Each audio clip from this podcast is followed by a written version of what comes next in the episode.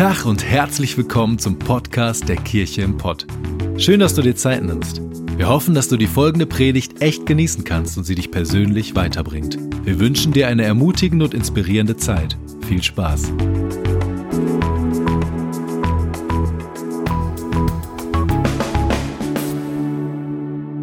Hallo, einen wunderschönen guten Morgen von mir. Ich habe voll was auf dem Herzen für uns.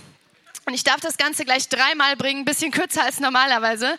Deshalb brauche ich Gebet, dass Gott mir hilft, es auf den Punkt zu bringen und mich nicht zu verrennen irgendwo. Und ihr braucht Gebet, damit euer Herz offen ist für Gottes Wort. Und dass ihr bereit seid, das zu empfangen. Okay, also lass uns beten gemeinsam. Vater, wir danken dir, dass du hier bist. Du hast gesagt, ja, wo zwei oder drei zusammenkommen, um dich zu suchen, da bist du mitten unter ihnen und du bist gerade hier. Und du willst nichts mehr, als zu unseren Herzen zu sprechen und uns erreichen, uns verändern, uns prägen. Und wir ich möchte dich einladen, dass du das tust. Und ich bete, dass die Menschen in diesem Raum offen sind, dass wir als Kirche offen sind dafür, uns prägen und verändern zu lassen von deinem Geist. Und ich bete, dass du meine Worte nimmst und von mir aus sie auch umdrehst, dass sie einfach jeder das hört, was er hören muss und was gerade in, sein Herz, in seinem Herzen wichtig ist. Und ich bete, dass es eine heilige Zeit wird, wo wir nicht von mir hören, sondern von dir hören, Gott, dass du redest zu uns. Und wir danken dir, dass du das tun wirst. Amen. Sehr schön. Ihr könnt euch hinsetzen. 21 Tage des Gebets.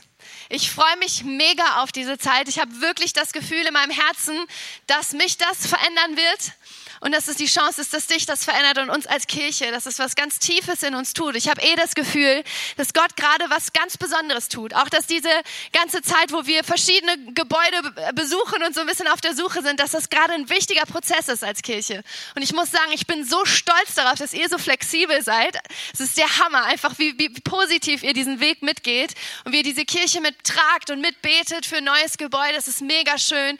Und ich glaube echt, dass in den 21 Tagen des Gebets Gott echt was tun tun will in unseren Herzen. Und ich freue mich da total drauf und hoffe, du bist dabei. Wir haben uns überlegt, dass wir diese Zeit begleiten wollen mit einer Predigtserie, die haben wir Uphill Habits genannt. Und du denkst vielleicht so, was genau, was soll das heißen? Uphill Habits. Das kommt aus einem Zitat von einem sehr klugen Mann, einem Christ und einem Leiterschaftscoach, der weltweit bekannt ist. Ein Hammertyp. Wenn du in Leiterschaft wachsen willst, sind seine Bücher und seine Predigten und so immer der Hammer. John Maxwell heißt der gute Mensch. Und er hat gesagt, people have uphill hopes and they have downhill habits.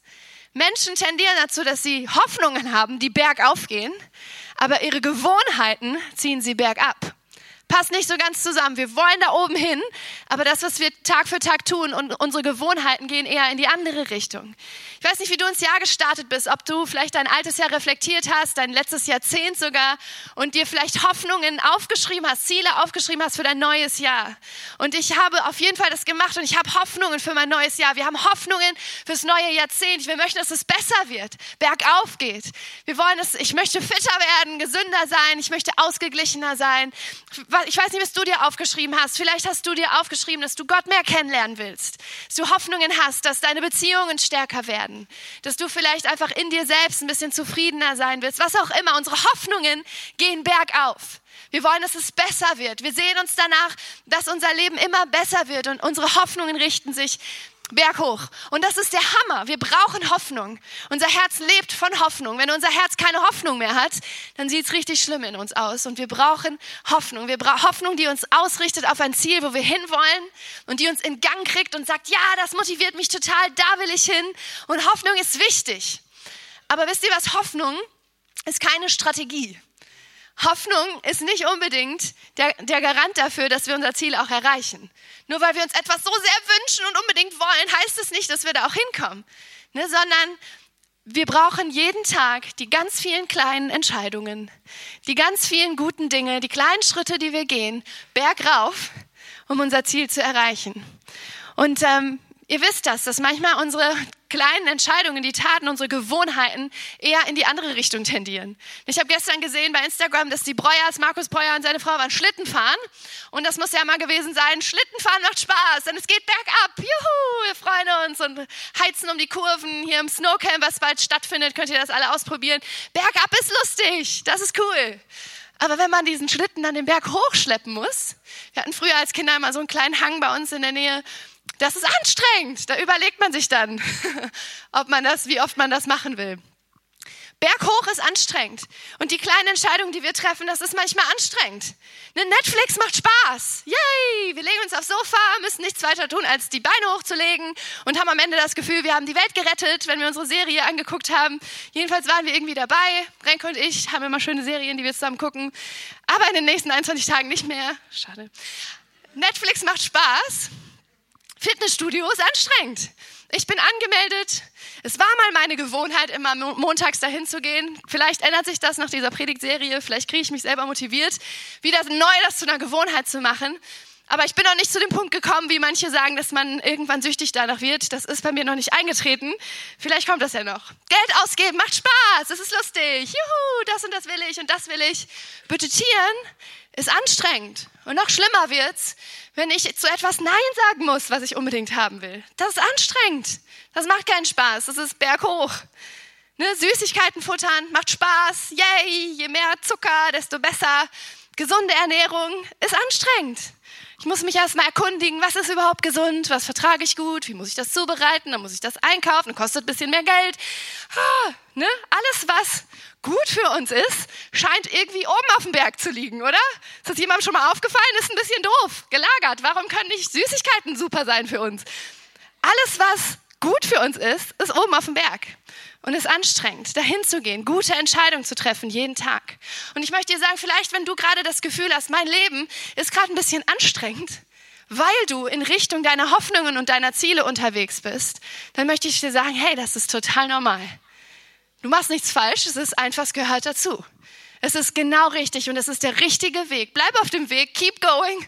Es ist gut, unser Leben ist manchmal anstrengend. Ne? Eine junge Familie, die, ihre, die einen Traum hat von einer gesunden Familie, es ist anstrengend, sein Leben aufzubauen und diese kleinen, vielen kleinen Entscheidungen zu treffen. Aber es ist genau der richtige Weg. Aristoteles hat, das gesa hat gesagt, wir sind das, was wir wiederholt tun. Ne? Das, jede Entscheidung, die wir treffen, die irgendwann zur Gewohnheit wird, die prägt unser Leben. Wir sind das, was wir wiederholt tun. Und Einstein soll gesagt haben, oder auch nicht, man weiß nicht so genau, er hat gesagt, Wahnsinn ist, wenn man immer wieder das Gleiche tut, aber andere Resultate erwartet. Ne? Wir denken, ja, wir essen immer das Gleiche und sind am Ende des Jahres fitter als im Jahr vorher, wird nicht funktionieren. Es ist Wahnsinn, wenn man immer das Gleiche tut, wo man weiß, es ist nicht gut für mich und hofft, dass man irgendwo auf dem Berg ankommt. Das funktioniert nicht.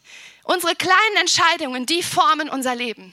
Nicht das, was wir uns so unbedingt wünschen, ist, dass wie unser Leben aussehen wird, sondern die kleinen Schritte, die wir gehen. Das ist das, was unser Leben formen wird. Wir formen unsere Gewohnheiten und dann formen unsere Gewohnheiten uns. Wir sind das, was wir wiederholt tun. Und das beginnt nicht nur heute, das beginnt nicht nur am Anfang jeden Jahres, sondern das beginnt schon seit wir Kinder sind. Ne, du und ich, wir haben Dinge gelernt in unserer Kindheit, wie wir über uns denken, wie wir reden, was wir tun, was uns wichtig ist, wie wir uns, unseren Körper behandeln. Das sind Dinge, die wir oft gelernt haben in unserer Kindheit, mit denen wir geprägt sind. Daher kommt dieses Wort Prägung. Ne? Das ist wie ein Prägestempel, der auf unser Herz aufgedrückt wird und es formt unser Leben, die ganz vielen kleinen Entscheidungen, die unsere Eltern getroffen haben. Und als Eltern ist es eine total krasse Herausforderung zu sagen, okay, ich habe jetzt die Chance, meine Kinder zu prägen. Und die Bibel drückt das so aus, Sprüche 22, Vers 6, da steht, bring einem Kind am Anfang seines Lebens gute Gewohnheiten bei und es wird sie auch im Alter nicht vergessen.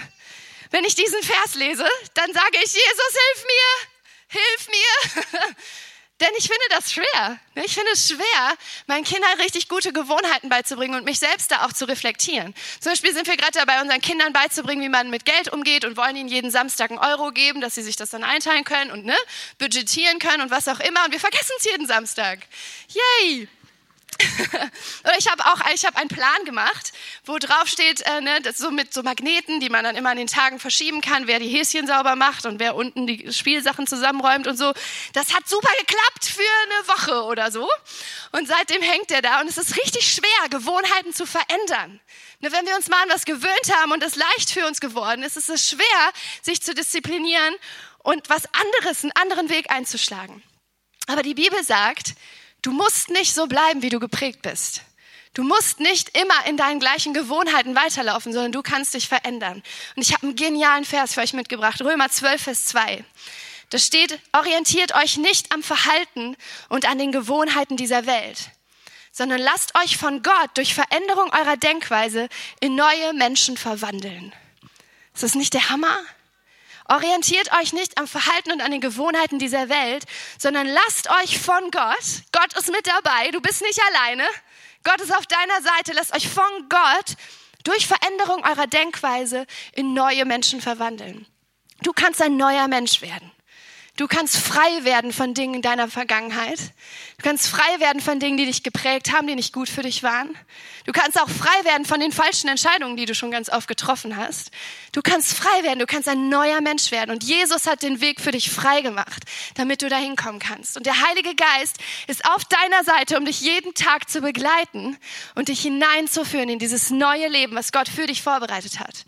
Und wir wollten gerne dieses Jahr starten, indem wir uns ganz bewusst danach ausrichten, was sind Gottes göttliche Gewohnheiten und göttliche Prinzipien, die uns helfen können, dieser neue Mensch zu werden, dieses neue Leben zu ergreifen, was Gott für uns vorbereitet hat. Okay, und wir wollen euch jede Woche in dieser Predigtserie ein, eine Gewohnheit, ein Habit mit auf den Weg geben, was wir glauben, was wir als, so als Basis in unser Leben einbauen sollten, damit wir dieses Leben in Fülle finden, was Gott für uns vorbereitet hat. Und das erste Habit, die erste Gewohnheit heißt, schreibt euch das mit, wenn ihr irgendwo aufschreibt und guckt nicht alle die beiden an. Hier bin ich. Wuhu. Ich sehe euch super, das ist Hammer. ähm, ich schreibe das gerne mit. Das erste Habit, die erste göttliche Gewohnheit ist Gott suchen. Lass uns das zum Prinzip in unserem Leben machen, dass wir auf die Suche gehen nach Gott. Dass wir uns ganz bewusst nach Gott ausstrecken.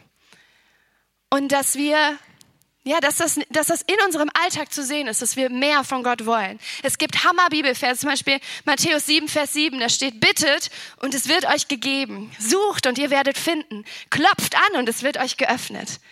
Ist alles mit einer Verheißung verknüpft, aber ist auch aktiv und sagt, hey, bittet, klopft an, seid aktiv, geht dem nach. Wollt ihr mehr von Gott, bittet und es wird euch gegeben. Klopft an und es wird euch geöffnet und sucht und ihr werdet finden. Jeremia 29, Vers 12. Ihr werdet mich anrufen und hingehen und mich bitten und ich will euch erhören. Ihr werdet mich suchen und finden. Denn wenn ihr mich von ganzem Herzen suchen werdet, so will ich mich von euch finden lassen, spricht der Herr. Und ich will eure Gefangenschaft wenden. Weißt du, Gott will dich viel mehr und dir nah sein, viel mehr als du das willst für dein neues Jahr. Gott hat sich schon längst entschieden, dass dein neues Lebensjahr mit ihm zusammen viel besser wird als das, ältere, das, als das letzte, weil er will dich, er will dich in seiner Nähe haben und er will zu dir sprechen. Und weißt du, ich, ich muss, ich glaube an dieser Stelle einfach mal gegen so eine Lüge sprechen, die manchmal in unseren Herzen herrscht. So eine Lüge, dass Gott nicht interessiert ist an uns. Ich weiß nicht, ob du das kennst, aber manchmal so Gedanken ganz irgendwo in unserem Hinterkopf, ah, andere Menschen haben eine super Beziehung zu Gott, aber mit mir redet Gott nicht. Ich höre Gottes Stimme nicht. Mir will Gott nicht nah sein. In meinem Leben will er keine Wunder tun. Weißt du, das ist eine Lüge. Wirklich. Wenn du denkst, dass Gott nicht dir nah sein will, das ist eine absolute Lüge.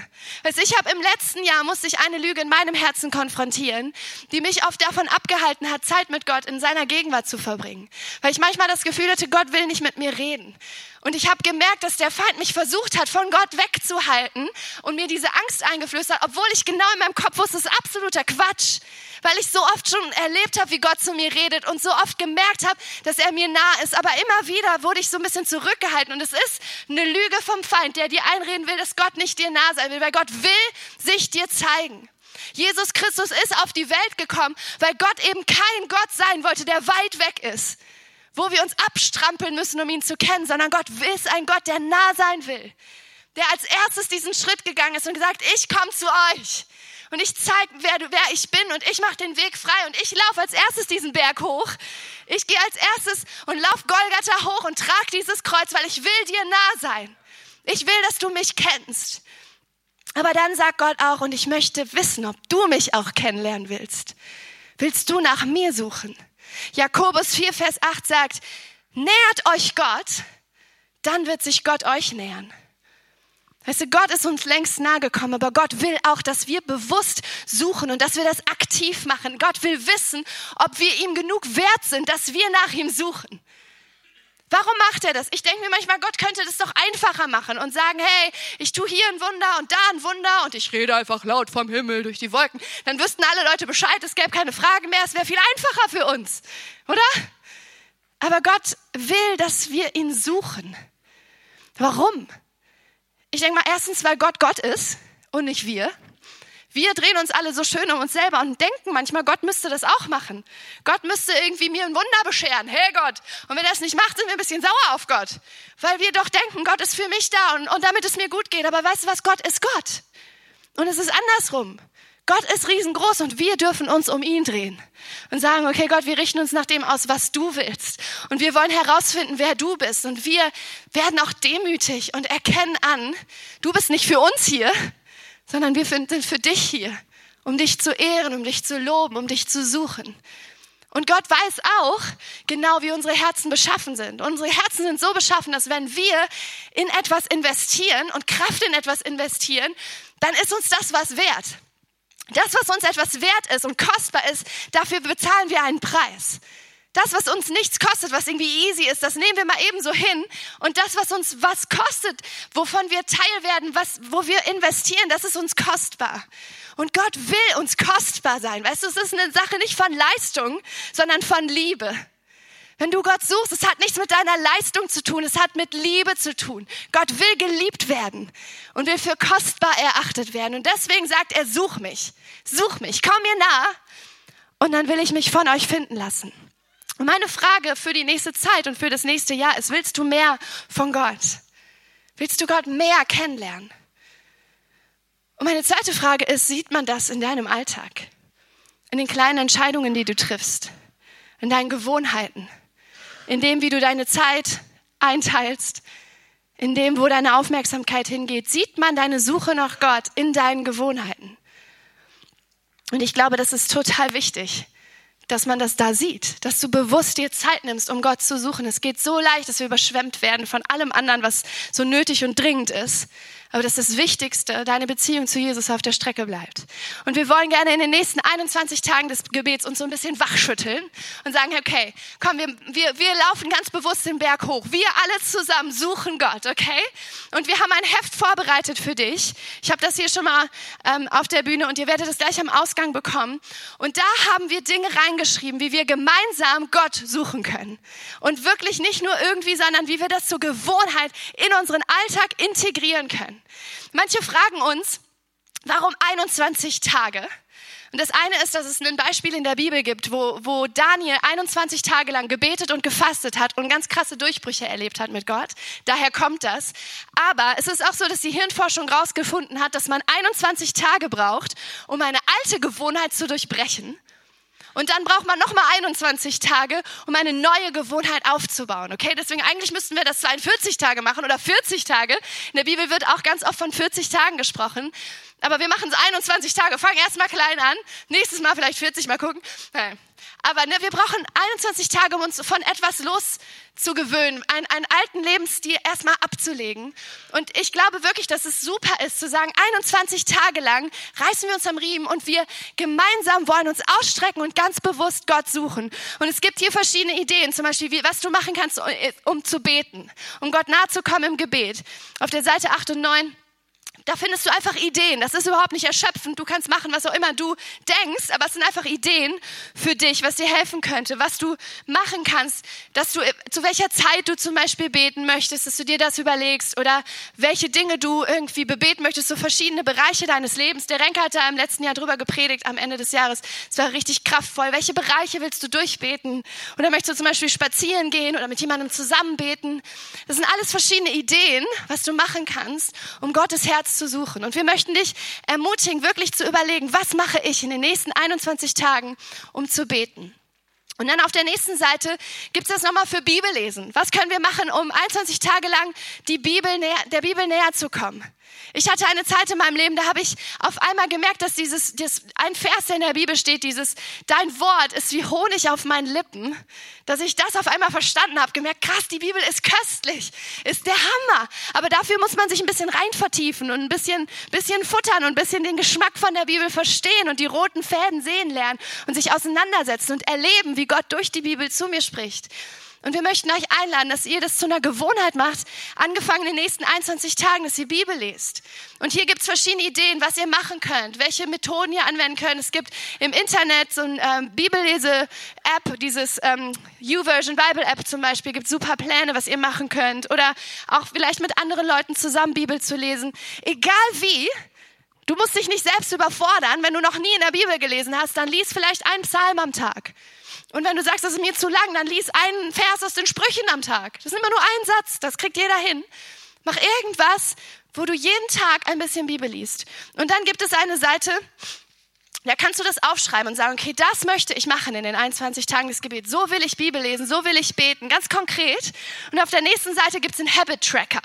Da kannst du richtig schön ankreuzen, an welchen Tagen du das gemacht hast, okay? Wir wollen euch ein bisschen teasen, dabei zu bleiben, ja? Fühlt euch nicht unter Druck gesetzt, dass ihr sagt so, oh weh, jetzt werde ich hier, kriege ich in der Kirche auch noch Hausaufgaben. Nee, darum geht's nicht, okay? Es soll motivierend sein, weil wir wirklich davon ausgehen, dass das unser Leben verändern kann, wenn wir Gott suchen, dass Gott sich finden lässt. Und es soll einfach, nimm das mit Humor, diesen, diesen äh, Habit Tracker, lass dich nicht versklaven davon, aber lass, lass dich motivieren. Okay? Lass sagen, 21 Tage lang suche ich Gott und ich bin gespannt, was passiert. Hier kannst du in dem Heft zum Beispiel noch deine Gebetsanliegen ähm, an Gott aufschreiben und wirklich dann auch danach, nach den 21 Tagen gucken, was hat Gott zu mir gesagt, was ist passiert in dieser Zeit. Und ich glaube wirklich, dass wir erleben werden, wie Gott zu uns redet. Und dann habt ihr gesehen vielleicht, dass da noch ein dritter Bereich ist. Dieser dritte Bereich heißt Fasten. Renke hat das vorhin schon gesagt, wir wollen gemeinsam fasten. Fasten ist ein bisschen anders als Beten und Bibellesen. Das ist jetzt nicht, was wir ständig machen wollen, ne? was wir als Gewohnheit in unser Leben irgendwie führen wollen. Deswegen möchte ich das kurz am Ende der Predigt noch erklären. Was ist das? Fasten ist wie ein bisschen das Gegenteil von der Gewohnheit. Fasten ist wie so ein Habit Breaker, ne, wo wir eine bestimmte Gewohnheit, an die wir uns gewöhnt, gewöhnt haben, ganz bewusst aus unser Leben rausstreichen. So zum Beispiel sagen, dieses und dieses Essen oder auch komplett alles Essen lasse ich sein für diese 21 Tage. Oder ich höre zum Beispiel auf mit Fernsehen gucken oder ich höre auf mit Social Media oder irgendwas, wo ich merke, das ist mir zur Gewohnheit geworden und ich lasse das mal weg aus meinem Leben. Und das Interessante ist, dass wenn wir das machen, passiert etwas ganz Interessantes in unserer Seele. Unsere Seele bekommt auf einmal neuen Hunger. Das ist das Erste, was ich euch mitgeben will über Fasten. Fasten kreiert Hunger. Ist ja klar, ne? wenn ich nichts esse, habe ich auf einmal Hunger. Aber nicht nur mein Körper hat Hunger, sondern meine Seele bekommt einen neuen Hunger, weil ich meiner Seele eine Gewohnheit sozusagen weggenommen habe. Und auf einmal entsteht in mir wie so, so eine Spannung. So, ich will das doch machen, das bin ich doch gewöhnt. Und auf einmal ist da so ein neuer Platz. Es ist Platz geschaffen. Fasten kreiert Platz in unserer Seele. Und wir merken auf einmal, okay, ich kann das mit etwas Neuem füllen, mit etwas anderem. Und wir möchten euch herausfordern, irgendeine, auf irgendeine Sache zu verzichten, die euch zur Gewohnheit geworden ist und diese Stelle mit eurer Suche nach Gott zu füllen. Sagen Gott, ich faste die und die Sache. Und in dieser Zeit, immer wenn ich das haben will, richte ich mich danach aus nach dir. Denn ich möchte Hunger kreieren nach Gott. Und ich glaube nämlich, dass das so wichtig ist für unser Herz. Und ich glaube auch, dass die Kirche oft daran krankt, dass so viele Christen gar keinen Hunger mehr nach Gott haben, gar keine Sehnsucht mehr danach haben, Gott zu kennen. Wir sind oft so voll, wir haben so viele Informationen, wir sind den ganzen Tag beschäftigt, wir haben, kennen tausend Menschen, wir haben irgendwie, ah, wir haben alles Mögliche in unserem Leben, mega viele To-Dos, dass da gar kein Platz mehr ist, Gott zu kennen, dass Gott zu meinem Herzen reden kann. Und wir wollen in dieser Zeit Platz schaffen und sagen, Gott, komm und rede. Macht dann natürlich keinen Sinn, wenn du eine Mahlzeit fastest und in der Zeit die ganze Zeit Fernsehen guckst, sondern nimm, nimm dir ganz bewusst Zeit, um dich auszurichten und sagen, Gott, ich will mehr von dir. Und ich frage dich, hast du Hunger nach Gott? Hast du noch Sehnsucht nach Gott? Und wenn du hier im Lobpreis stehst, ist das für dich schon so gewöhnt und ja, ganz normal irgendwie? Oder hast du Sehnsucht, dass Gott dein Herz erreicht? Hast du Hunger nach Gott? Und ich glaube, Fasten kann das neu aufwecken, neu schüren, dein Hunger nach Gott. Das zweite, der zweite Punkt ist, Fasten verändert nicht, wie du aussiehst, sondern wie du siehst. Und ich liebe dieses Zitat, das von äh, Lisa Bevier, die hat das gesagt, Fasten verändert nicht, wie du aussiehst, sondern wie du siehst. Es geht beim Fasten, bei dem, was wir machen, nicht darum abzunehmen. Ne? Ist vielleicht ein schöner Nebeneffekt, dass wir alle unsere Weihnachtsfood-Babys wieder loswerden. Aber darum geht es nicht in unserem Fall, sondern Fasten verändert, wie wir Dinge wahrnehmen auf einmal. Weil wir unsere natürliche Kraft ein bisschen nach hinten schrauben und sagen, okay, ich, ich, ich bringe mich ganz bewusst in so eine Spannung und auf einmal sehe ich Dinge ganz anders. Und ich habe das wirklich schon oft erlebt, dass Gott in dieser Zeit Dinge zu mir gesprochen hat und ich Dinge erlebt habe mit Gott, die habe ich sonst gar nicht wahrgenommen. Und ich glaube wirklich, dass Fasten unsere Wahrnehmung verändert. Das ist auch der dritte Punkt. Fasten bringt Gott nicht dazu, uns zu hören, sondern es bringt uns dazu, Gott zu hören. Wisst ihr, Fasten ist kein Hungerstreik. Ja, wir gehen nicht in diese Fastenzeit und sagen, Gott, wir wollen das und das und das und deswegen quälen wir uns jetzt mal so richtig, damit du siehst, wie sehr wir uns anstrengen und dann irgendwie Mitleid mit uns hast und uns das gibst, was wir wollen. Das ist kein Fasten, okay? Das ist Erpressung. Manche Christen leben so und denken, Gott hätte irgendwie Gefallen daran, wenn wir uns geißeln und wenn wir dann jammern und es geht uns so schlecht und dann würde Gott das machen für uns. Aber darum geht es nicht. Wir wollen Gott nicht überreden, uns zu hören, sondern wir wollen Gott neu hören und wahrnehmen, was er uns zu sagen hat. Okay, wir als Kirche, und ich schreibe das auch auf meine Gebetsliste, wir wollen ein neues Gebäude haben als Kirche. Und ich glaube, es würde uns am Campus Bochum sehr gut tun. Aber mehr als ein neues Gebäude wollen wir als Kirche mehr von Gott. Wir wollen mehr von Gott. Wir wollen nicht Gott auf unsere Linie bringen, sondern wir wollen unsere Herzen auf seine Linie bringen. Wir wollen herausfinden, was auf Gottes Herzen liegt. Und wir wollen mehr hören. Was hast du fürs Ruhrgebiet auf dem Herzen, Gott? Wir wollen deine Stimme hören. Und ich glaube wirklich, dass Fasten Dinge verändern kann. Und Fasten bereitet nämlich den Weg für Wunder. Das ist der vierte Punkt. Ich glaube wirklich, dass Fasten Durchbrüche erzielt. Nicht unbedingt, weil Gott dann gnädig wird und uns hört, sondern weil unser Herz bereit wird für diese Wunder. In der Bibel haben so viele Menschen gefastet. Mose, Elia, Hannah. Es gibt tausend Geschichten, wo Menschen gefastet haben und einen Durchbruch erlebt haben mit Gott. Und ich glaube wirklich und ich glaube daran, dass das passieren wird, wenn wir in den nächsten 21 Tagen sagen, okay Gott, ich bin bereit, ich mache mich mit auf den Weg. Dass Dinge passieren in unserem Leben, wo wir nie mit gerechnet hätten. Vielleicht Heilungen, vielleicht Wunder, vielleicht ein Gebäude, vielleicht die Dinge, die du unbedingt brauchst. Aber ich glaube, an allererster Stelle, mitten in unseren Herzen wird sich was verändern. In dem, was wir von Gott wahrnehmen und wie wir Gott hören. Und es gibt eine unglaublich gute Bibelstelle in der Bibel, wo ähm, Gott zum Volk Israel spricht über Fasten. Und wie du sagst, hey, ich brauche nicht, dass ihr jammert und dass ihr heult und dass ihr mir sagt, wie schlecht es euch geht, während ihr fastet. Ein Fasten, was mir gefällt, ist vielmehr das Fasten, wo ihr euch eins macht mit meinem Willen. Wo ihr die Fesseln der Gefangenen löst, wo ihr Ungerechtigkeit beendet. Das ist das Fasten, das mir gefällt. Das Fasten, wenn ihr euch abwendet von euren Gewohnheiten und sich euch einschießt auf diesen neuen Menschen, den ich sehe und mit auf meinen Weg kommt. Wo wir nicht, mehr, mir zu, wo nicht zu Gott sagen, komm mit auf unseren Weg, sondern wo wir zu Gott sagen, wir wollen auf deinen Weg kommen. Und wenn wir bereit sind, so Gott zu suchen, bringt uns dieser Vers unfassbar schöne Verheißungen. Und ich fände es schön, wenn wir alle zusammen einmal aufstehen. Denn ich möchte euch das gerne vorlesen, was Jesaja 58 uns an Verheißungen mitgibt, was passieren kann, wenn wir uns neu ausrichten auf Gott. Und ich glaube, ihr werdet alle Hunger darauf bekommen, zu erleben, was Gott vorhat. Hier steht, Jesaja 58, Vers 8, wenn du so handelst, wird dein Licht aufleuchten wie die Morgenröte.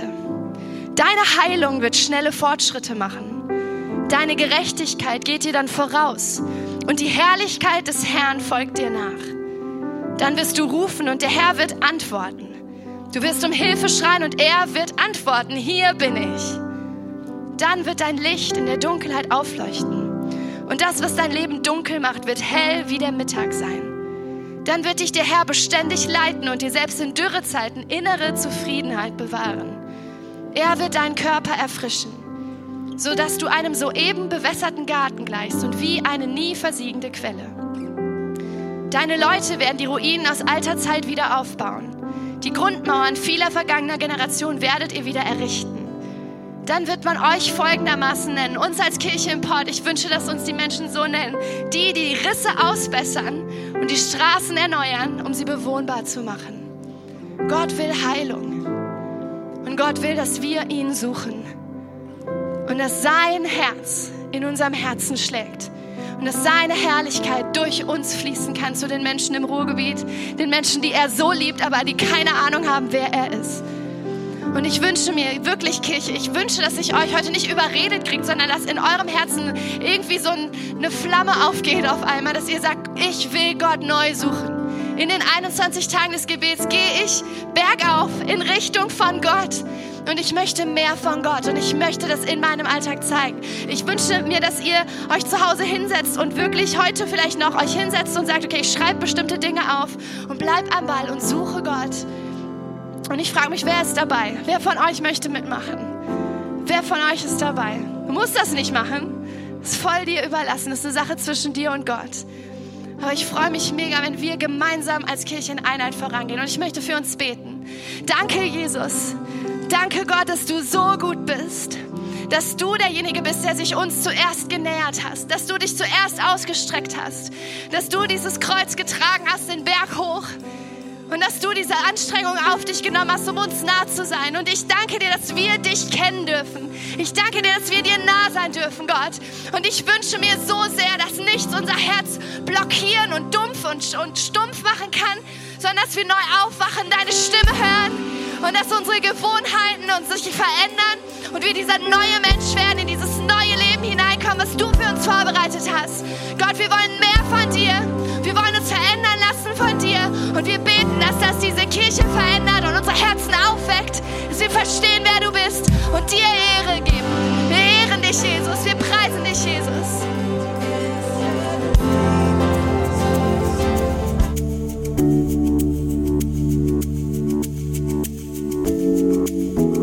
Hoffen, dass dir die Predigt weitergeholfen hat.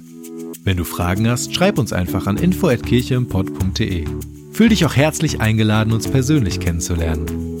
Für alle weiteren Infos zum Leben unserer Kirche besuche unsere Website oder folge uns auf Instagram. Wir wünschen dir noch eine geniale Woche. Glück auf!